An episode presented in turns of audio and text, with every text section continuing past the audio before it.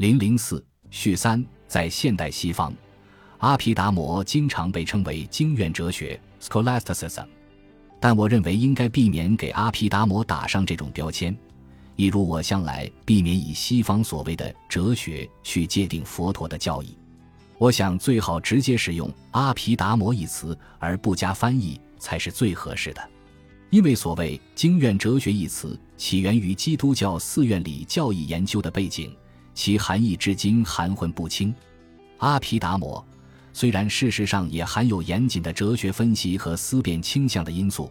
诚然也有其明显的要维护正统的意志，但我更确信它本质上是一种佛教救世论 （soteriology）。就像任何其他的佛教体系，阿毗达摩基本上是在佛教时代相继的修行体验和真实内证的传统上建立起来的一个修行体系。更重要的是。他以正的菩提和超越生死轮回为终极目的。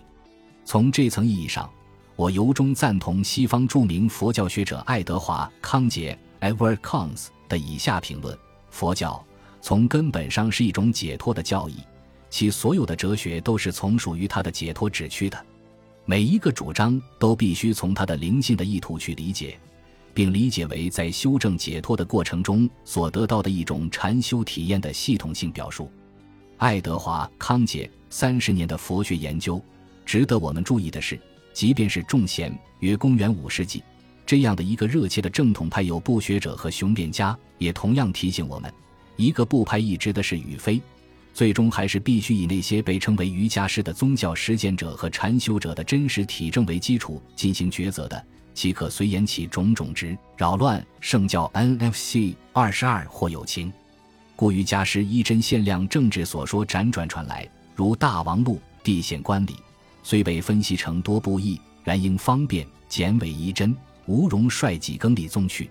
顺正理论题二十九六百八十六点一，阿毗达摩为一个解脱法门。正统说一切有不论师对此有赋予启发性的表述。若离则法定无余，能灭诸或胜方便游或世间漂游海。因此传佛说对法了了了了了了。居舍论。卷一 T 二十九一点二，这是说，根据这些论师们，佛陀开示阿毗达摩，是因为阿毗达摩是超越生死轮回的唯一的真正方便手段。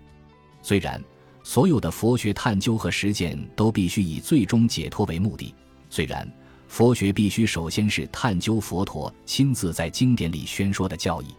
但是阿毗达摩论师们在没有否定这一点的同时。对智性的研学和分析，则给予一个相当重要的地位，视其为必须的入门。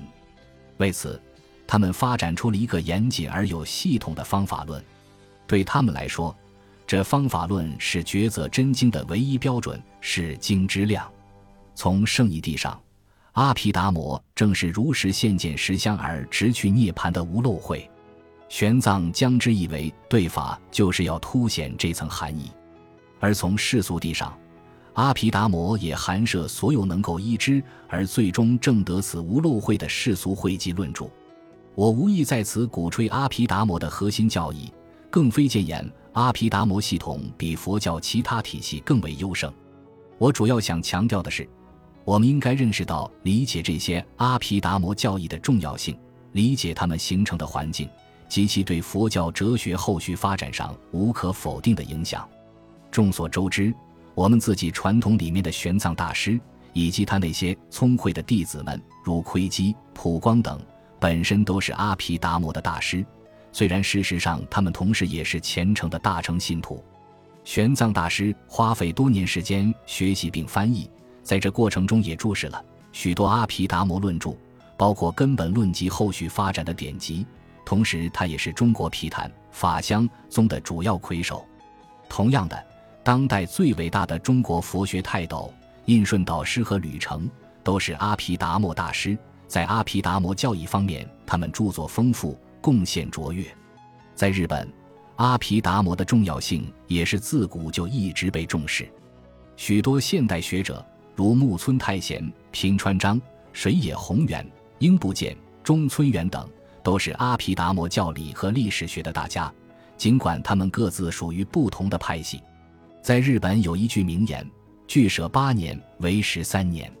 这句话道尽了研读阿毗达摩的重要性。要正确理解印度大乘教理，特别是大乘瑜伽行系，就非先深入通达阿毗达摩不可。我想，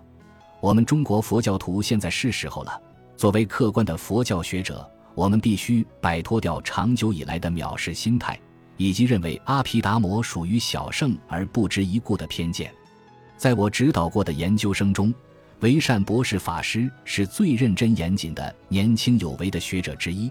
对皮谭学的教义及其史观都有卓越的成就，在这本书中，他利用了所有现存有关的梵文和汉文原始资料，并参考了大量的重要现代著作。这是一部基于精确的资料探究和具批判性及洞察力的论著。毫无疑问，此书对佛学研究，特别是对阿毗达摩的禅定论研究，是一个重要的贡献。法光。二零一零年十一月二十一日，于香港大学梅堂二楼。